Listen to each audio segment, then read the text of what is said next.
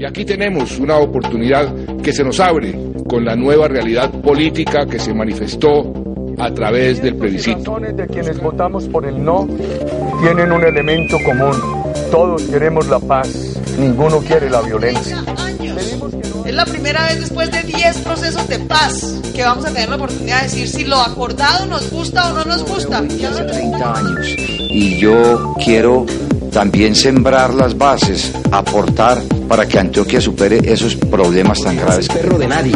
Ese es mi gran baluarte. No, señor. No, señor. Usted sí lo es, porque usted le sirve al mejor amo, al que más contrato y al que más puesto Sinónimo de controversia. Conversaciones sobre coyuntura local, nacional e internacional. Sinónimo de controversia. En acústica, emisora web de la Universidad de AFIT.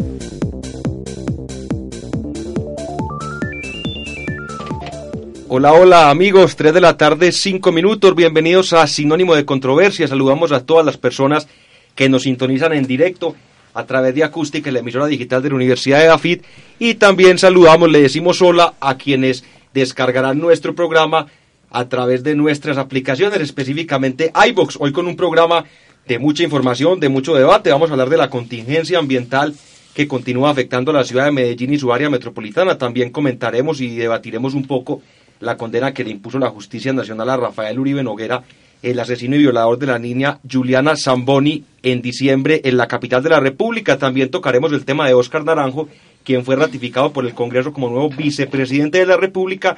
Y finalmente hablaremos de la crisis política que se está viviendo en Venezuela, las implicaciones de la aplicación de la Carta Democrática y también las repercusiones de una decisión muy polémica que se produjo el día de hoy, y es que un tribunal de ese país prácticamente le impuso una sanción al Parlamento venezolano, con lo cual se configura una especie de golpe de Estado, o por lo menos así lo han dado a conocer los miembros de la oposición. Señores, a las 3 de la tarde, 6 minutos, saludamos a las personas que están en esta mesa para debatir, para argumentar, suave con las personas, duro con los argumentos, don Mauricio W. Pedal García. Hola José, muy contento de estar aquí nuevamente acompañándolos en reemplazo del señor Juan Pablo Trujillo que lamentablemente no puede asistir al día de hoy. Y así es como bien lo mencionabas en los titulares, tenemos mucho mucha tela para cortar el día de hoy. O esperemos que se dé un buen debate, señor director. Así es, saludamos a Juan Pablo Trujillo, quien se encuentra acompañando a su novia que está optando, está caminando por el título como diseñadora, lo cual hará él también dentro de ocho días, porque se gradúa como un politólogo más. Saludamos también a un politólogo graduado, ahora estudiante de maestría de esta universidad, el señor Julián Mazo. José, muchas gracias por la invitación. Eh, a Mauricio, a Laura y a David aquí en el panel y a Laura y Alejandra en las consolas. Eh, hay mucho tema porque hace ocho días por eh, cuestiones de agenda nacional no pudimos estar acá, entonces tenemos tema acumulado. Así es, saludamos al talento de San Juan de Urabá para el mundo, doña Laura Pico. Buenas tardes chicos y no soy de San Juan, soy de Chigro de Antioquia. Sí, me equivoco. Prima hermana de don Camilo Zúñiga, lateral derecho, que le hace falta la selección Colombia, pero hoy no es el día para hablar de esto, porque eso será mañana en Desde la Banca, a las 3 de la tarde, 8 minutos. Saludamos a un politólogo magíster, profesor universitario, don David Ricardo Murcia Sánchez. Un placer para mí siempre estar por acá presente para tener las discusiones del nivel más alto y ameno entre todos nosotros. Así es, señores, empecemos con un viaje por la historia sinónimo de controversia lo que pasaba un día como hoy en la historia. Señores, 30 de marzo del año 2017, día octogésimo novelo del año, y hoy se celebra el Día Internacional de la Trabajadora del Hogar, de las amas de casa, a quien le enviamos un saludo muy especial, con toda seguridad que muchas son las que nos escuchan a esta hora y se enteran del acontecer regional, nacional e internacional con nosotros. Un día como hoy, pero en 1615, hace 402 años, en España, Miguel de Cervantes Saavedra recibía autorización real para la imprenta de la segunda parte de su libro El Quijote de la Mancha, sin lugar a dudas una de las obras más significativas en nuestro idioma. En 1845 España reconocía la independencia de Venezuela, país del cual estaremos hablando dentro de pocos minutos.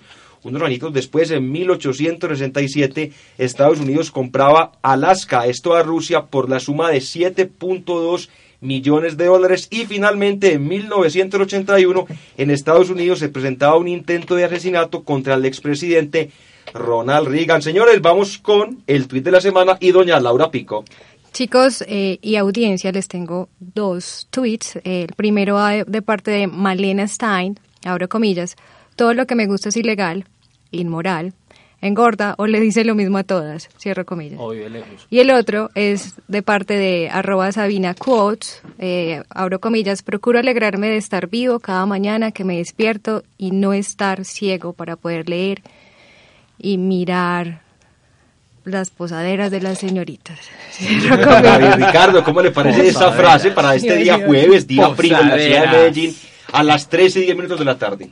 Inspiradora, ¿no? Le deja a uno un futuro brillante hoy jueves, ya mañana viernes, ya finalizando semana. Son cosas que uno quiere ver. Y don Mauro, como usted le puede dar cuenta, en este programa los tweets que citamos normalmente hablan de la vida. No nos gusta polemizar con temas relativos a la política, sino temas interesantes, como ese tweet que decía doña Laura de que todo lo bueno engorda, mata o es mal visto. Inmoral. O ilegal.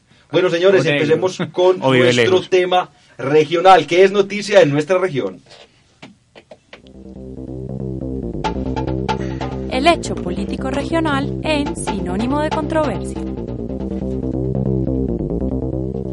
Señores, y sin lugar a duda el tema político en nuestra ciudad continúa siendo la emergencia ambiental que estamos viviendo de una manera muy fuerte desde la semana anterior. Específicamente el día miércoles el alcalde Federico Gutiérrez había decretado una alerta roja, esto por los altos niveles de ese famosa, esa famosa sustancia, el famoso PM2.5, lo que llevó a que se decretara el pico y placa metropolitano de seis dígitos todo el día, de 7 de la mañana a 7 de la noche. Esa medida fue implementada entre los días jueves, viernes y sábado. La ciudad respiró un poco. El día domingo el alcalde en una locución televisada anuncia que la medida se mantendrá por toda esta semana. Sin embargo, y luego del día lunes, el alcalde sale a los medios de comunicación y dice que la medida es revocada. Vamos a analizar esto, pero antes, de pronto, para las amas de casa que no saben muy bien del tema de la contingencia ambiental, les vamos a hacer un pequeño resumen de qué es lo que está pasando. Mire, según el área metropolitana, este fenómeno se debe a cinco cosas en particular. En primer lugar, el aumento del parque automotor. En total ha sido de un 304% en los últimos 10 años. Pasamos de tener 478 mil automotores en el año 2005 a 1.453.000 en el año 2016 y la cifra sigue sumando también, lo hemos conversado mucho en este programa, esta emergencia se debe a la topografía del valle, en tercer lugar la transición de una temporada húmeda en la cual nos encontramos a una temporada seca como se espera que estemos llegando en los próximos días, en cuarto lugar hablamos también de las faltas de zonas verdes en la ciudad y también vamos a hablar un poco de una medida que aprobó la tala de cerca de 300 árboles en el centro de la ciudad. Y finalmente a la falta de control en esos eh, controles que se realizan a los carros, específicamente en los CDA. Don Julián, ¿usted cómo vio esa patracidad del alcalde, por así decirlo? Y me refiero porque él había anunciado una medida por cinco días y al primer día de aplicación, pues la deroga.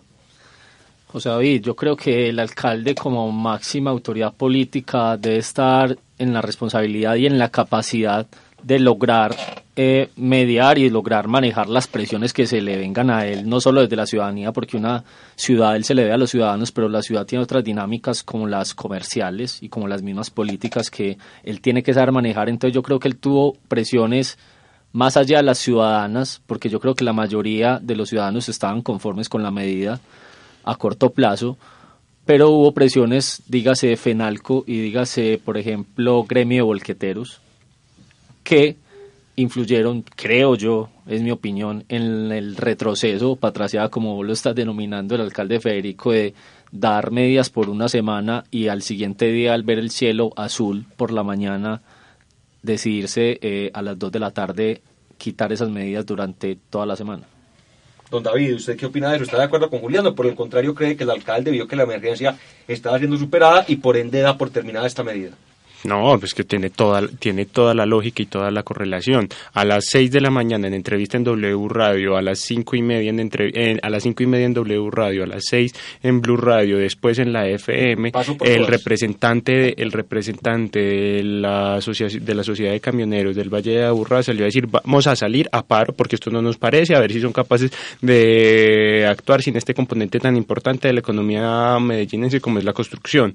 Tres segundos después, después con con un cielo muy bonito, con un aire que no tenía este olor acre tan horrible que tiene el aire del Valle de la Burrada en estos momentos y que ha tenido por muchos años, solamente que pocos lo notábamos, eh, dice, ay no, es que como Fenalco y los camioneros ya van a dejar de ya van a dejar de trabajar y me están diciendo que no, entonces no, entonces no, quito quito la medida, quito una medida que era tomada hace mucho tiempo. Y más allá de nada, esto es solamente una demostración más, igual que sumado a esto la decisión que se acabó de tomar hace pocas horas del retiro de Sergio Restrepo del Pablo Tobón de, de director del Teatro Pablo Tobón Uribe, es una expresión de cómo esta alcaldía lo único que sabe hacer es dos cosas, improvisar y perseguir la crítica interna. Eso es muy cierto. ¿Usted de acuerdo con el planteamiento que hace David Murcia, Mauricio? Así es, pero más que todo yo quisiera remitir a lo que han dicho mis compañeros de trabajo.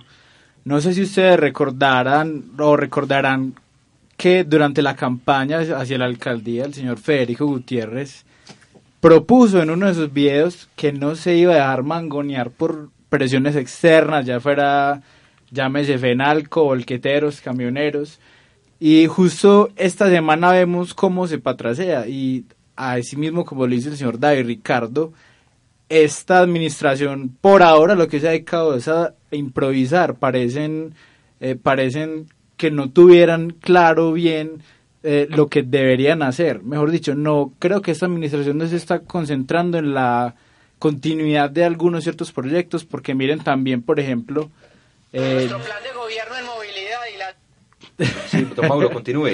Miren, por ejemplo, ustedes, qué pena ahí la falla técnica. interferencia de, del protagonista.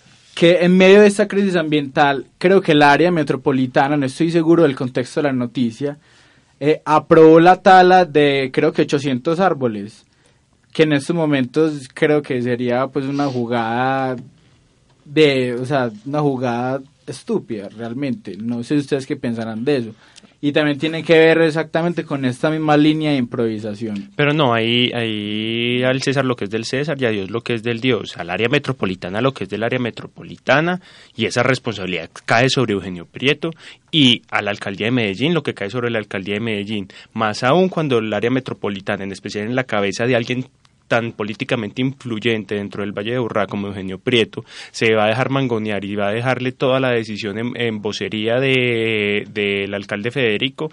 Dentro de los 10 se supone que el coordinador es Eugenio Prieto. Y al respecto, también el área metro salió a dar una declaración hace pocas horas en respuesta a esa emisión de que en el último año han salvado dos mil algo de árboles, ya ahorita busco el dato exactamente, eh, de ser eh, talados por la construcción de nuevas edificaciones. Ahí y también tenemos que tener en cuenta que es de parte del área metropolitana que se han dado la mayor cantidad de de sugerencias de medidas a tomar para los alcaldes para la contingencia ambiental desde el año pasado, no como Federico, como los demás alcaldes que han comenzado a decir que importa ahora que es evidente y visible el grado de contaminación. Al César lo que es del César y a Dios lo que, y a Dios lo que es de Dios. Hay que reconocer en dónde están los errores de Eugenio Prieto. Sí, pues hay que talar árboles porque también del todo no podemos ir contra pues algo que es evidente. Pues Medellín es una ciudad económica y hay que construir edificios para que la gente viva en ellos.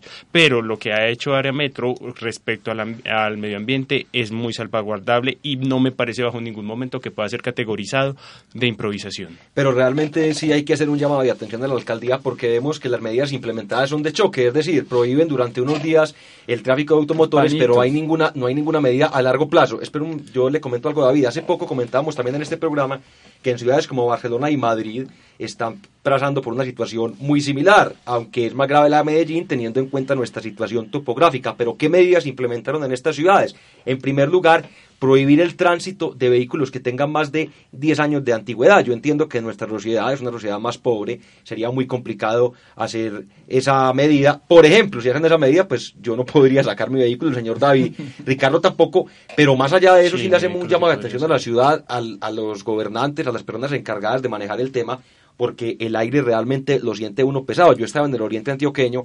inmediatamente estoy llegando por las montañas de Medellín, ve uno la bruma y cuando uno está aquí en la parte baja del Valle de Aburrá, uno siente la diferencia en el aire. Por ejemplo, una medida que yo le hago una propuesta al alcalde, porque a mí personalmente, aunque me afectó, me gustó mucho la medida del pico y placa para seis vehículos para ¿Y eso seis qué plantas no al día para modificar la y de movilidad? 7 a 7. Yo entiendo que causa mucha polémica. Lo que se puede hacer es lo siguiente. ¿Usted está de acuerdo con esto o no, Julián? Es que se continúe aplicando la medida del pico y placa como está en este momento, pero no a horas, en la mañana, dos, en- dos de la mañana y dos de la tarde, sino que se aplique todo el día. Es más, de 6 a 6. Con eso pueden, con toda seguridad, que mitigar un poco estos efectos tan indeseables que estamos viendo. Estoy de acuerdo y más con lo que acabas de decir de mitigar un poco. Yo creo que sí mitiga a corto plazo como me ha hecho que por a largo plazo hay que mantenerlo, pero ir pensando porque, por ejemplo, si eh, Bogotá tiene pico y placa todo el día y el tráfico sigue siendo en contaminación no porque pues ellos son una planicie pues Una pero- sabana, es muy una distinto. sabana pero en, en tráfico sigue siendo eh, igual ahora eh, te quería comentar José que esta mañana en RCN Radio dijeron que el Minambiente se me escapa el nombre en este momento A mí también. eh, había Murillo, ¿no? Murillo, Murillo. Murillo, Murillo había declarado desde Cartagena que el gobierno nacional tenía planeado, no sé si utilizar la palabra intervenir, pero sí ejecutar planes para Medellín específicamente, porque tienen, según cifras de ellos, Medellín déficit de 700 mil árboles, y creo que cuando habla de Medellín habla del AMBA, pues del, del área metropolitana. No, hay que, hay que tener ahí en cuenta que Medellín es Medellín. Sí, Medellín, Medellín. Él dijo Medellín, entonces no, no sé. Pero la gente se refiere al área metropolitana. No, es muy difícil cuando vos sos administrador público, tenés a toda la, tenés a Procuraduría, Fiscalía y Contraloría encima, estando pendiente de lo que digas. Cuando decís Medellín, te referís a Medellín. Si decís área metropolitana, diría- decís área Por eso, pero eh, tiene usted razón, David, pero mire que todas estas medidas han sido tomadas en acuerdo con el área metropolitana, a tal punto que las medidas restrictivas en cuanto a tráfico de personas y de estaba eh, rigiendo en los 10 municipios. Sí, claro, porque fue una decisión metropolitana tomada conjuntamente, pero los niveles más alarmantes de contaminación se daban en Medellín e Itagüí. Envigado nunca pasó de alerta roja, Envigado se quedó en alerta naranja, Bello no sé. Sa- ¿Sabe cuál es muy grave? Sabaneta, usted que vive allá también, Julián. Sabaneta. Sabaneta, estamos en el rincón. La, la de la estación, creo que es la que más marca. Eh, metro es de la, de- contaminación. la estación La Estrella. Claro que si Que usted queda en es Mauro, usted que vive en un piso alto, usted se para en la azotea de su edificio y usted puede ver que la contaminación se ve más reflejada hacia el norte del área metropolitana, municipio de Bello, y también tiene que ver mucho con la situación topográfica, que es la ubicación del famoso Tapasol o Quitasol en este momento. Ah, ta- el cerro Quitasol, representa en Bello, José. por eso, al norte del área Sí, metropolitana. pero es que esto es una cajita. Eh, aquí para, para hacer algunas eh, claridades sobre el tema de tala de árboles y la injerencia de área metropolitana, área metro acaba de declarar que sí otorgó el permiso para talar 381 árboles, pero que en el último año en gestión ha, ha impedido la tala de 1081 árboles y exigió en reposición eh, y ha exigido en reposición la siembra de 829 árboles. Así es. Ahí está. Rigor en este ¿Cuántos, programa. Murcia, qué pena, 800 qué? 29. Y vea, yo les 29. tengo una cifra para que avancemos con esta discusión o pasemos a otros temas y tiene que ver con un, eh, una cifra que, da, que se da desde el área metropolitana sobre el aporte al PM2, esa es la medida con la cual se rige la contingencia ambiental por los sectores del automotriz o automotores. En primer lugar están los camiones que contaminan el 36%, seguida de las volquetas con un 22%.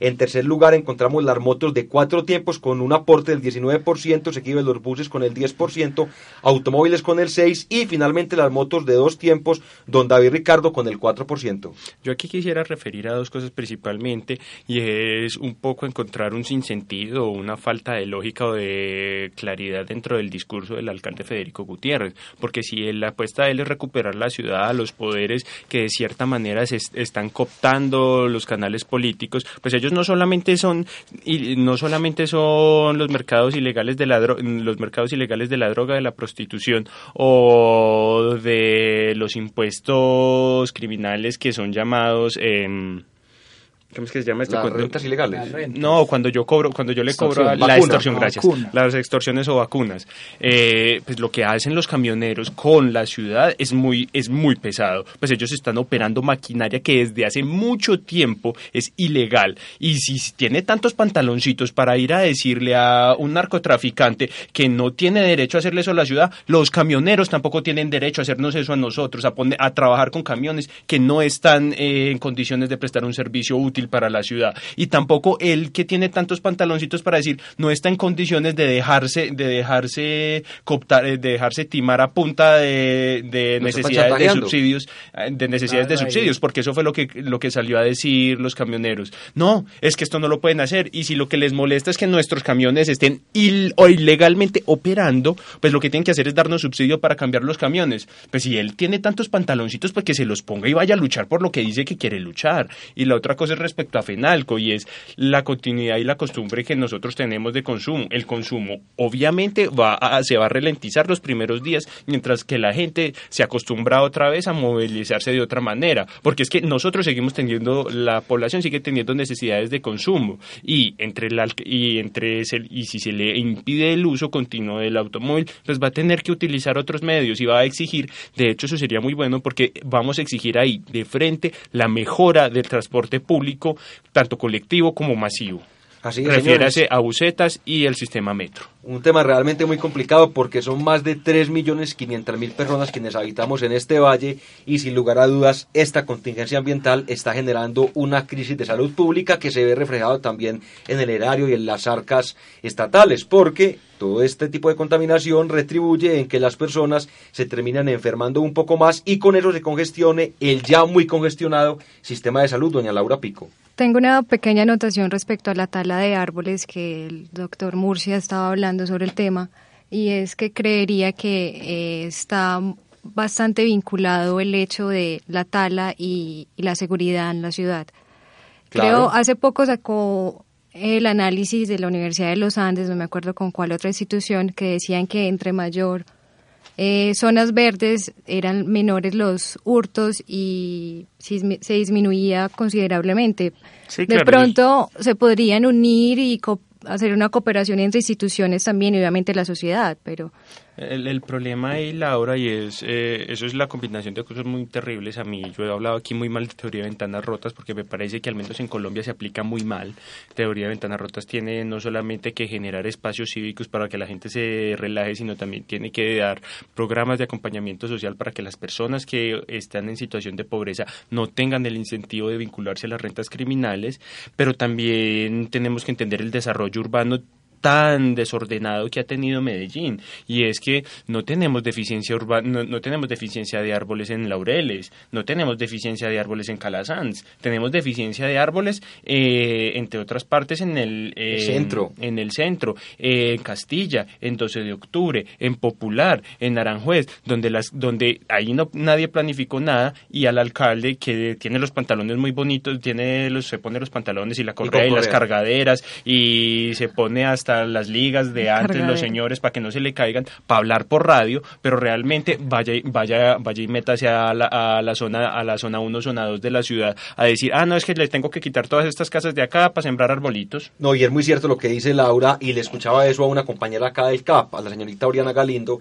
que decía que la forma como se está visualizando Medellín con todas estas obras de infraestructura da muy poca cabida para los árboles. Lo vemos en el Parque de los Pies Descalzos, en la Plaza de la Luz, que realmente parece como la Plaza de la Vela, que son espacios llenos de cemento porque se ve más fácilmente a la gente y el árbol o la presencia de árboles y este tipo de naturaleza muchas veces, según estas teorías de las que hemos mencionado un poco, sirven para que la gente se oculte, para que fume marihuana, para que se pongan a tomar traguito debajo de la sombra, olvidando con eso que uno de los motivos por el cual estamos en este problema, como lo decíamos al inicio, tiene que ver con la falta de zonas verdes y las zonas de ciudad, que son muy pocas que se van creando, David Ricardo, realmente tienen muy poco de verde. al respecto de esto, y no es que quiera monopolizar la palabra, simplemente lo que me molesta mucho, investigo mucho, Federico Gutiérrez literalmente parece que planeara sus estrategias de impacto según sean las preguntas que le hacen por Twitter.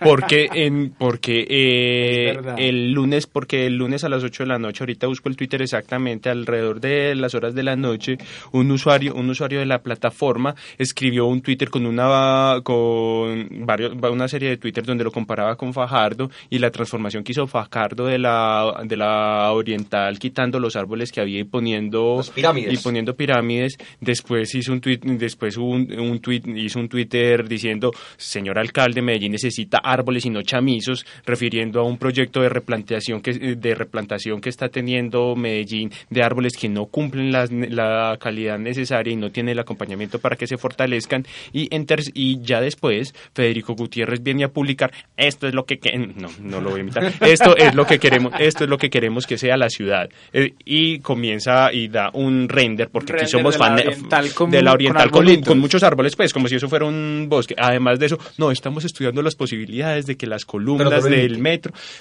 de que las columnas del metro van a ser jardines verticales por Dios. No, sería muy hermoso, pero pero es que usted planee las cosas, carajo. Como unas enredaderas.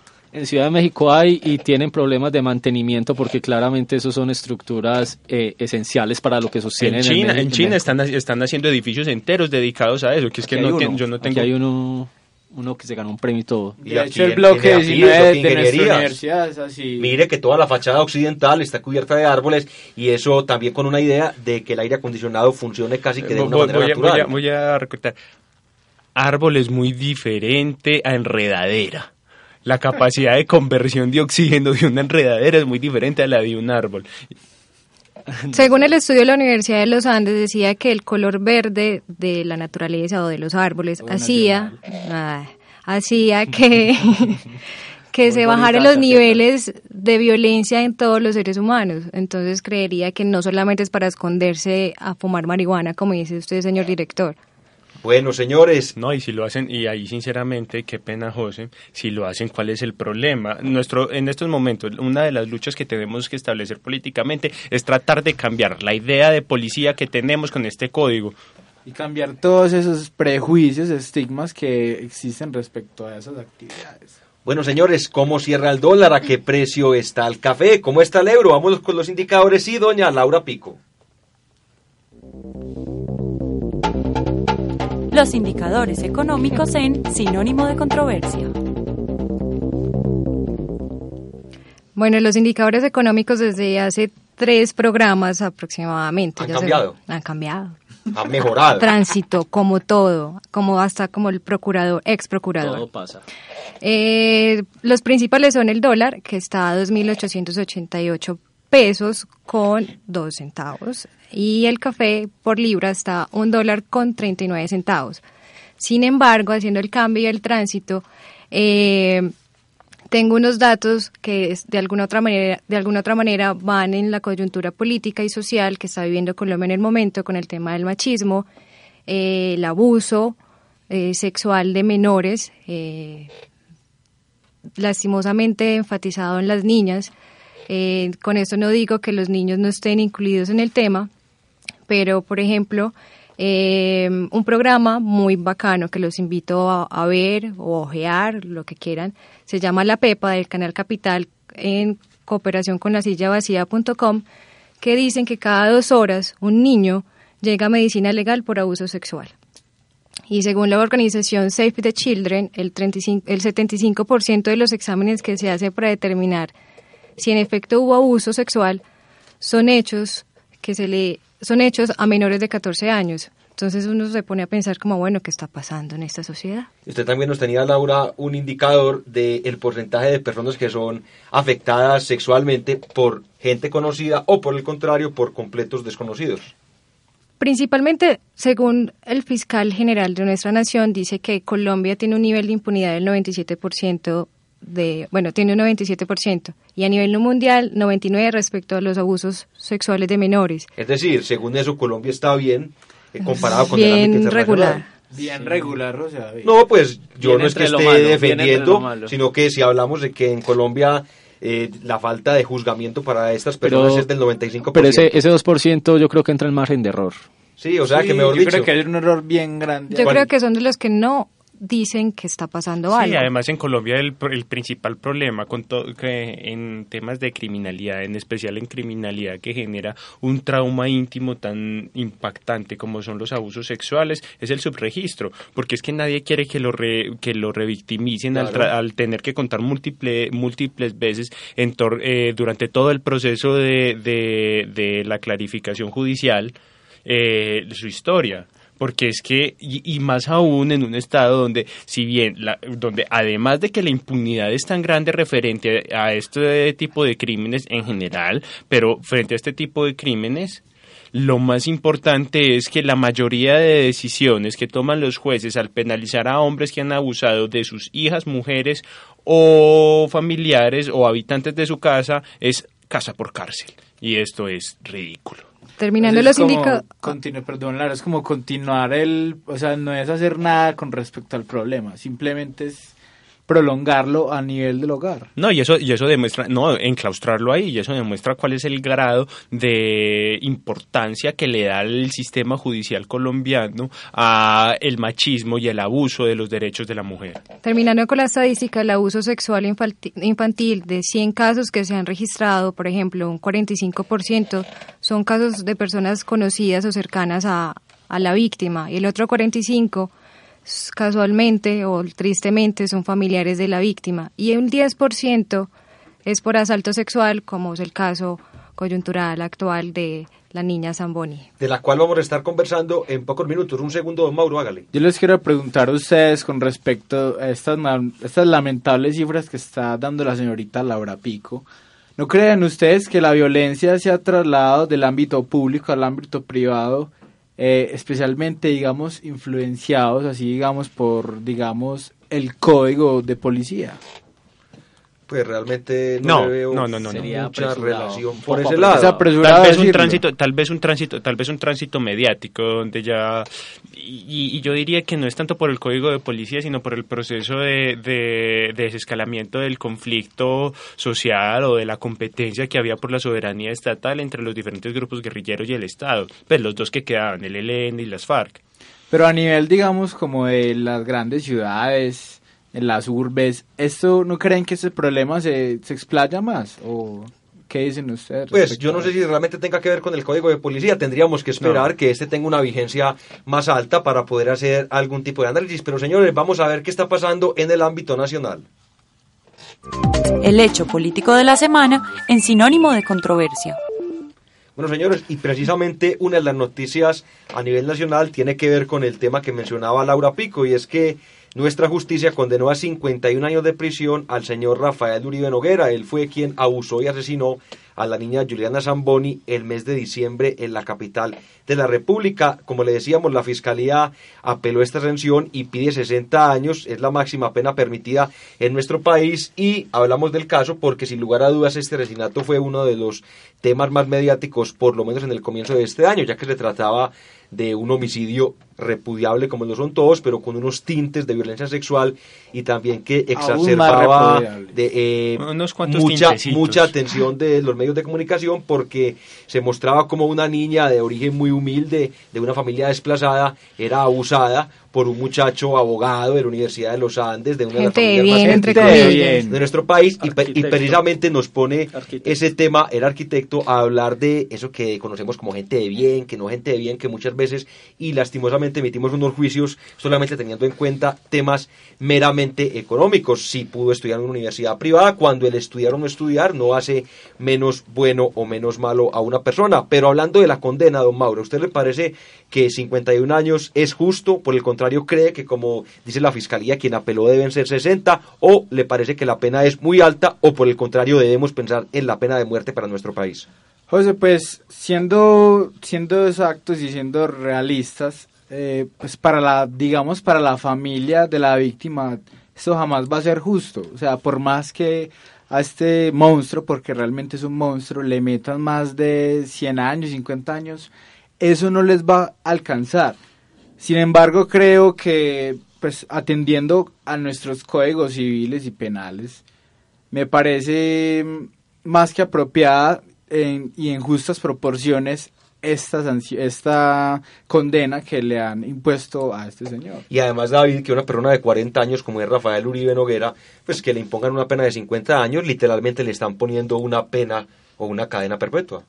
Sí, yo estoy completamente de acuerdo. Además, no podemos dejarnos caer por, por el fastidio que nos pueda producir y que nos debe producir un hecho tan aberrante. No podemos caer en regímenes de justicia retributiva No, esto no es venganza, por Dios. Se supone que el medioevo lo pasamos hace mucho tiempo y si caemos en los círculos de venganza, caemos en la misma lógica con la que se fundaron, con la que se fundó el paramilitarismo y en la misma lógica con el que las guerrillas tomaron armas y no surtieron un proceso adecuado de lucha política por la consecución de la liberación de los oprimidos. No, no, no, yo creo que es justo respetar las instituciones judiciales que tenemos y que más aún es justo respetarle tanto a las personas, porque digamos que y aquí muchas personas pueden estar en contra, pero esto es un error. Una persona cometió un error y tiene que pagarlo. No, con ese error es imposible.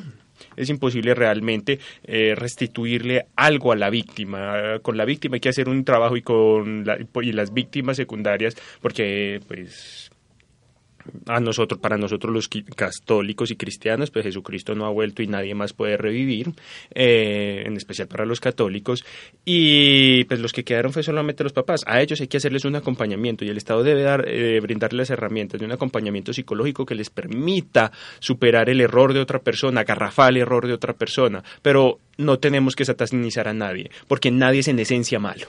Eh, Julián, lo que sí demuestra esta decisión judicial ese cuando el sistema judicial de nuestro país está presionado, ya sea por los medios de comunicación o por la sociedad en sí, pues mire que se logra aplicar justicia con vehemencia y de manera rápida, porque hablamos de que el asesinato se cometió el 4 de diciembre del año inmediatamente anterior y en menos de tres meses ya nuestra fiscalía, nuestra policía, nuestros organismos de investigación lograron mostrar que este individuo era efectivamente el culpable y aplicarle una sanción que, como estamos comentando, prácticamente es de cadena perpetua. Se puede decir que hubo diligencia por parte del sistema judicial colombiano y yo creo que también por el tinte que tomó el caso de ser representativo y de ser de cierta manera ejemplarizante.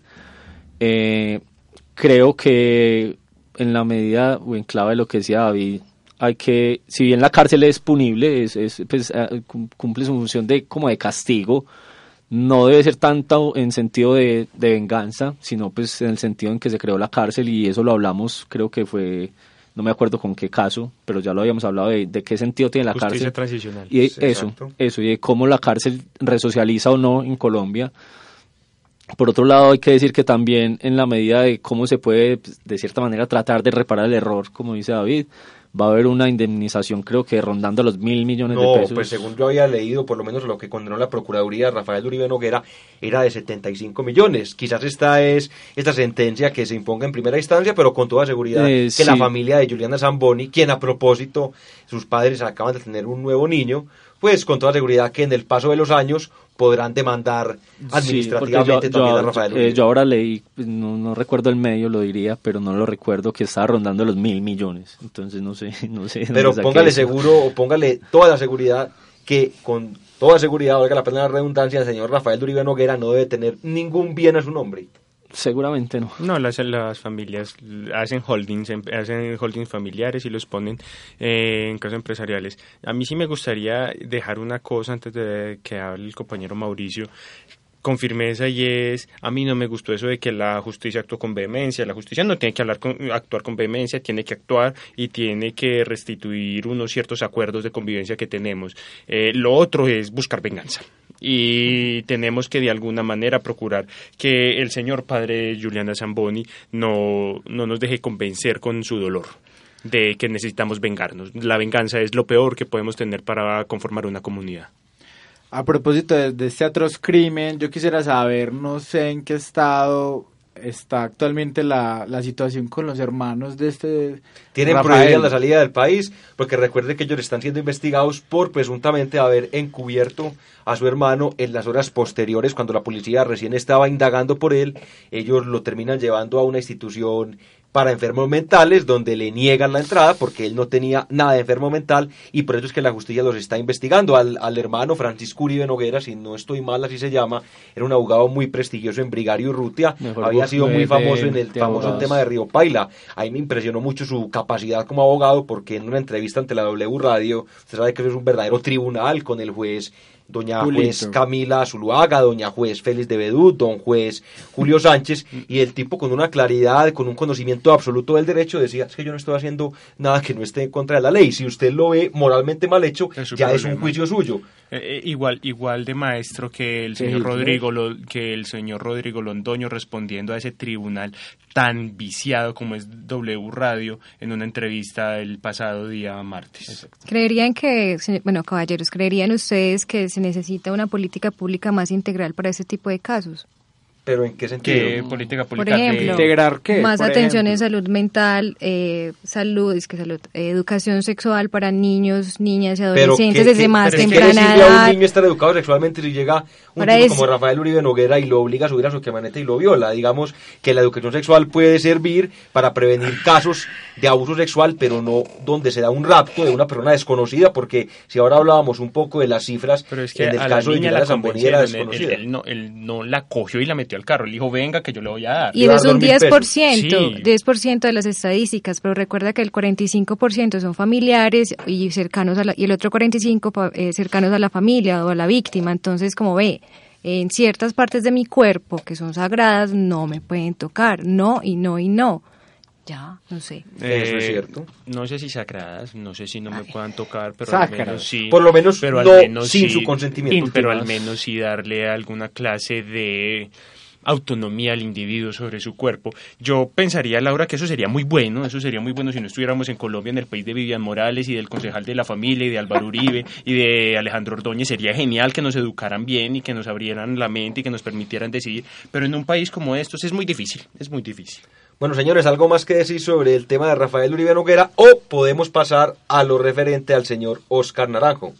Podemos pasar. Bueno, y es que ayer el Congreso de la República ratificó a Óscar Naranjo como nuevo vicepresidente de la República. Se presentó una que otra polémica, principalmente porque los partidos de oposición, el Centro Democrático y el Polo Democrático, decían que este individuo no podía ser nombrado en ese cargo, ya que no pertenecía al partido político ni del presidente ni del vicepresidente. Pues finalmente Mauricio Liscano, el muy controvertido presidente del Congreso de la República, dice que por su pasado en la fuerza pública, pues el señor Oscar Naranjo no tenía ninguna obligación de pertenecer a ninguno de estos movimientos políticos. Pero más allá de esto, el tema de discusión es el siguiente. Eh, ya vemos, acaba de ser nombrado vicepresidente, Juan Manuel Santos está en el periodo final de su gobierno y tuvo eh, como su último vicepresidente eh, que reemplazó a Angelino Garzón a Germán Vargas, quien se dedicó al tema de la infraestructura, entre otros, para poder, además de los coscorrones, para poder realizar o empezar con los pinitos iniciales de una incipiente, ya no tan incipiente, campaña presidencial. Entonces vemos cómo cada vicepresidente tiene su fuerte o el tema en el que trabaja mejor. ¿Ustedes creen que en qué ámbito dentro del gobierno se va a desempeñar Oscar Naranjo, don Julián Mazo?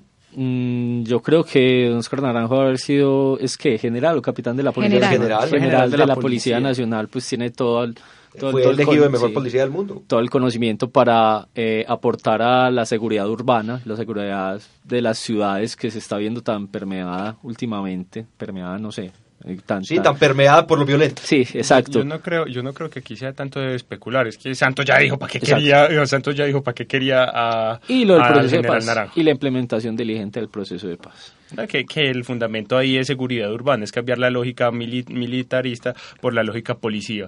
A mí me parece que la pregunta más allá debe ser qué gran, qué retos se le presentan al gobierno nacional para tratar de ingerir eh, en esta remetida de, de- en esta subida de los indicadores de violencia y de crimen urbano en las principales ciudades del país y cómo hacer para que el Estado y la policía llegue de una manera amable y de una manera sana a los lugares que las FARC está dejando de cooptar para que no pueda llegar a allí la influencia de otros grupos armados. Y también quisiera ver qué tanto se supone que si el general Naranjo se va a enfocar en estos temas, qué tanto se le va a trabajar a Medellín, porque sabemos que desde el último plebiscito Santos le ha dado la espalda a Medellín por los resultados y por el apoyo tardío de nuestro alcalde. Y Oscar Naranjo es antioqueño, vamos a ver si de pronto logra limar algunas asperezas que se están dando entre la administración nacional y los entes territoriales, específicamente de Antioquia, que es visto sin lugar a dudas como el fortín político del expresidente No, pero es Álvaro que lo de. Medellín, lo de Medellín está muy claro. Nuestro alcalde no va a tomar los algo los domingos.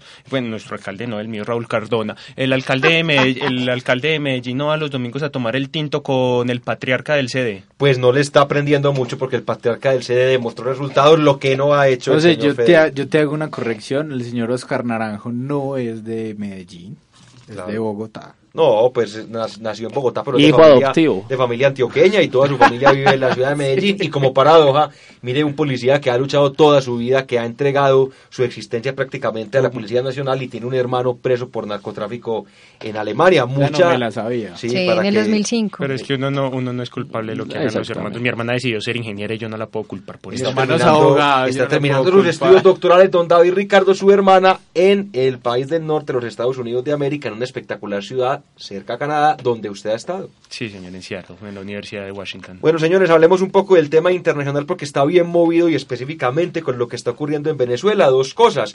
En primer lugar, tiene que ver con la posible aplicación de la Carta Democrática de la OEA para el vecino país.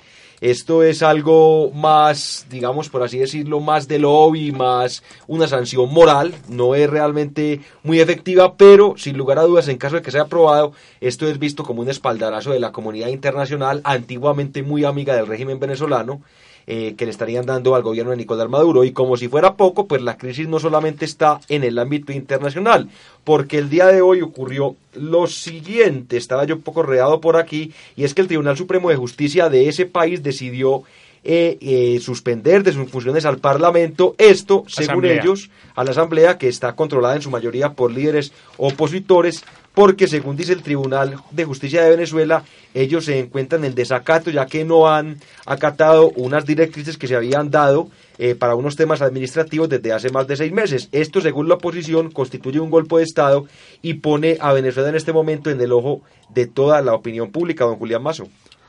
Eh, yo creo que esto demuestra que la democracia y la legalidad pueden dar extre puedes llegar dar, a dar pie de extremos autoritarios. Yo creo que en este caso es clave la movilización social en Venezuela, que creo que ha sido constante, no tanto por parte de la oposición, sino por parte de la ciudadanía como tal, que no sé qué tanto se identifiquen con esa oposición real, no sé, no conozco qué tanta eh, representación real tenga esa oposición que se dice.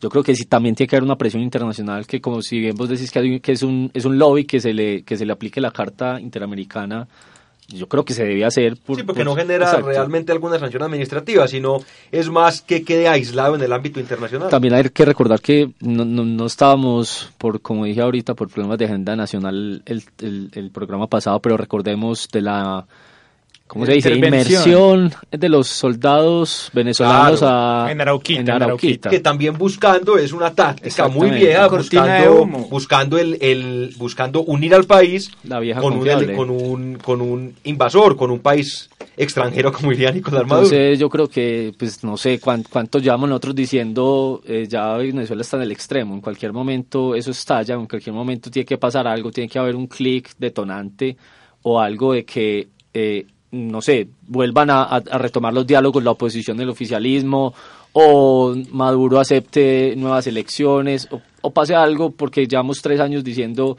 ya, en esto va a pasar algo porque esto- esta, esta situación es insostenible, pero pues estamos viendo que la situación se sostiene. pero es que ya que estamos polarizados Murcia allá sí que están polarizados aquí estamos viviendo realmente un cuento de A hadas Colombia nunca ha vivido tan maluco como dice querer vivir. No, eh, yo quería decirle algo a Julián y es, hombre, hay un dicho muy bonito y es nadie se muere en la víspera. Estamos esperando hace mucho que Venezuela estalle, Y no pero, pasa nada. pero nadie no, no se ha estallado. En estos momentos tiene muchos mo- tenemos muchos motivos para creer que sí y es la caída en la productividad de PDVSA, la oposición de PDVSA en- a muchas de- decisiones administrativas de Nicolás Maduro, la escinsión que está habiendo entre Nicolás Maduro y Diosdado Cabello, el desabastecimiento también el desabastecimiento Hay pelea entre tan los dos. grande, sí. La inflación que ronda el mil por ciento en el tercer mes del año. Y más importante aún es, y yo no, yo, a mí, yo considero que listo, la, el, el intento patético, porque eso solamente le funcionó mientras estaban dos militaristas al mando, pero es que uno cuando es militarista y enfrente tiene un pacifista extremo como lo es Santos, pues esos juegos militares pues no, no surgen a nada. Si estuviera Uribe ahí encima, un Vargas Lleras o, a- o alguien con más bilis en Pero Santos, con que más ahora fue el- pacifista, casi nos lleva a la guerra con Venezuela. con más bilis en el con Con Ecuador. Venezuela también. Eh, con más bilis en el hígado, pues hubiera dicho, no, tenemos nosotros también que movilizar tropas. Mandaron un grupo de un grupo de 400 soldaditos. 400 soldados a Pero revisar qué es venga, lo que y estaba pasando, ahí digamos- pero pero Qué pena, don David. termino de hablar y es lo más importante es la entrega de víveres a Perú para comprar el voto que no le funcionó y esto es uno de los hechos más importantes que podemos resaltar de los fracasos internacionales de Venezuela y ver que sí funciona. Venezuela a pesar de la escasez que tienen productos, mandó de los productos que tienen escasez a ayudar para la crisis humanitaria que está teniendo en estos momentos Perú a manera de compra de votos y no funcionó. Y no funcionó. Bien Perú es, pre- Perú es el, primer, el segundo país, tercero, que está de frente diciendo, no, a estos señores hay que aplicarle la Carta Democrática. Y precisamente hoy, David, agregándote, el gobierno del presidente Kuczynski en Perú mandó... Kuczynski. Kuczynski. Kuczynski. Qué buen apellido. Suizo, suizo, Pedro creo. Pablo Llamó a consultas a su embajador en Venezuela. Yo creo que se... Sí, retiró, retiró. se- El retiró segundo, a su es el segundo. De ahí ¿Cuál es que primero? ese era el segundo. No, el primero fue, creo que Macri. Y esto, esto da señales como, o sea, si hace rato estamos esperando que estalle la bomba. Pero venga, yo, qué pen- yo también pensé que cuando se presentó este incidente diplomático, Juan Manuel Santos también iba a tratar de sacarle provecho de alguna manera. Y es que si el señor Nicolás Maduro está mal en su país, pues Juan Manuel Santos no está por encima del 13%. Pero, y aunque no le conviene, pues también puede invocar al enemigo extranjero a ver si de pronto gana un Algo poquito de fuerza. Pero no, fuerza pero es ¿para que no, to- no todos No quieren. Pero no todos quieren no todo- no, todo- no todos los políticos colombianos se ven al espejo y dicen yo soy Pero el usted no le gran parece muy colombiano. triste que un tipo triste que Pastrana usted Me parece triste Pastrana como Laura. Laura, todos, que un tipo que logró ese acuerdo de paz tan anhelado con la FARC, que logró por fin desmovilizar a la guerrilla más antigua del mundo y vaya a terminar su mandato con un modesto 13%. La Es que historia ni lo siquiera el despa- digamos el el falto de favorabilidad del señor Andrés Pastrana que últimamente ha, ha- ha subido un poco sus índices de Sí, aprobación. claro, cuando, se- Patadas de cuando yo me reúno con narcotraficantes confesos y, Patadas de ahogado. Eh, no, yo Yo creo, creo que- y, y aquí quiero rescatar qué pena, Mauro, parte de, de esa entrevista que, de esa entrevista que casi fue palestra pública que le entablaron eh, en W Radio a Rodrigo Londoño, eh, una, conf- tiene por qué poner la palestra. una confesión según su merced lindo. No, según su merced, según la Eh, justicia que le tiene más de mil años de condenas. Se puede No, una eso. cosa es una cosa es justicia y otra cosa es comprobar eso, y otra cosa son juicios eso, morales. Pero continúo. Eh, dentro de su exposición, algo que confesó y que le confesó a Julio Sánchez Cristo, el señor Rodrigo Londoño, es, vea, nosotros algo que Humberto de la Calle nos dijo constantemente es el peligro tan grande y la voluntad que tenía Santos de yo me voy a jugar todo todo mi capital político por sacar adelante este proyecto. Y lo hizo. Yo creo que él puede, yo creo que él es el único presidente que ha tenido Colombia en los últimos 20 años que se va que va a salir de ahí y va a decir, hice lo que Me vine a hacer. Hice lo que vine a hacer. Yo creo que Uribe también pudo haber dicho eso y Samper No, también, no, no, tan no, está, tan no está contento que todavía siguen dando lora. Tan no están contentos que todavía siguen dando lora. Porque Samper se le metió un elefante por la puerta de la casa y hasta esta hora todavía no se da cuenta, señores. 3 de la tarde, 56 minutos, se nos va acabando el tiempo. Pero antes de despedirlos, quiero preguntarle respuesta para un sí o para un no, si van a asistir a la marcha convocada por algunos sectores, entre ellos el Centro Democrático, el día sábado y donde la gente marchará en contra de la corrupción, del clientelismo y de la entrega del país En el a Día las de los FARC. Inocentes. Don Mauricio García, ¿irá usted? Eh, señor José David, lamentablemente no, porque no puedo marchar por cosas cínicas, José. Y entonces, ¿por qué lamentable? Porque es lamentable, porque si quisiera... A él le gusta marchar, a Mauro le gusta A mí me gusta marchar porque sí. recordemos que nuestro señor director, de hecho, nos acompañó a una marcha por la paz. Es que yo voy a, yo no por sí, yo ya voy a es un responder. tipo, es un tipo De paz. deliberado, un tipo de paz. Plural. Sin embargo, no me gusta lo tampoco otra cosa de la marcha es porque le están cambiando mucho como el propósito. O sea, comenzó siendo una marcha anticorrupción, pero ya es marcha contra los acuerdos de paz, contra el presidente Santos, contra el desgobierno, etc. Además, eh, creo que los que apoyan esta marcha, o sea, no creo no creo que el señor Popeye, Popeye sea como el adalid moral como para decir yo marcho contra Pero la corrupción. como tal cual Rodrigo aunque Londoño, te digo, más o menos. José, aunque te digo, José, No, no, muy diferente. No Una persona educada. Ah, ah, ama, pero el, el educado no importa. El, eh, Samuel Moreno es ladrón de Harvard, pero es ladrón. El uno será Sí, no se te del- extrañe de que, en- una parte y el otro que en un par de años el señor Popeye se encuentre con una curula en el Congreso. Oh, pues si Timo va para allá y Timochenko y toda esta gente, don Julián Mazo, ¿usted irá a marchar? Eh, José, no ir a marchar. Las marchas se utilizan como forma de expresión social y lo que ellos quieren expresar no me representa, entonces no marcharé. Doña Laura Pico, con toda seguridad que usted tampoco va a marchar. Claramente no iré a marchar. Y- Eh, más fácil me iría por Urabá. Con toda seguridad que usted para Moñitos o para una exclusiva playa en nuestro país, don David Ricardo se hará presente. No, pero sí le puedo recomendar al Álvaro Uribe para que eh, expurgue tantos demonios mentales que tiene por dentro, que visite a un psicoanalista y que no ponga a la pobre Colombia a tratar de buscarle una paz interna. Que tome Jingo. Pues yo no voy a asistir, soy seguidor del líder, pero amor no quita conocimiento y no asisto porque me parece absolutamente hipócrita que desde el Centro Democrático se esté convocando una marcha contra la corrupción cuando a todas luces en ese gobierno sí que hubo corrupción. Y sobre todo en ese partido, José. Así es, señores, 4 de la tarde, nos despedimos. Muchas gracias, Mauricio, por habernos acompañado. Con gusto, hombre. Don Julián, como Eh, siempre. Muchas gracias por la invitación. No los estaré acompañando físicamente la otra semana, pero espiritualmente sí. Doña Laura ya sabe, ya Pico. para que me llame, José. Todos los días ha estado usted más que invitado, todos los días más y más suelta. Muchas gracias a todos. Eh, Ay, tan Y chistosito. don David Ricardo, como siempre, un verdadero placer discutir con usted y apenas terminemos, vamos a fumarnos un cigarrillo como buenos amigos. Tengo una pregunta, más y más suelta de qué.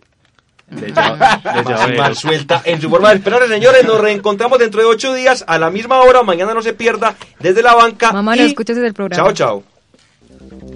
Y aquí tenemos una oportunidad que se nos abre con la nueva realidad política que se manifestó a través del plebiscito. razones de quienes votamos por el no tienen un elemento común. Todos queremos la paz, ninguno quiere la violencia. Es la primera vez después de 10 procesos de paz que vamos a tener la oportunidad de decir si lo acordado nos gusta o no nos gusta. hace 30 años. Y yo quiero también sembrar las bases, aportar para que Antioquia supere esos problemas tan graves. es perro de nadie. Ese es mi gran baluarte. No, señor. No, señor. Usted sí lo es, porque usted le sirve al mejor amo, al que más contrato y al que más Sinónimo de controversia. Conversaciones sobre coyuntura local, nacional e internacional. Sinónimo de controversia. En acústica, emisora web de la Universidad de AFIT.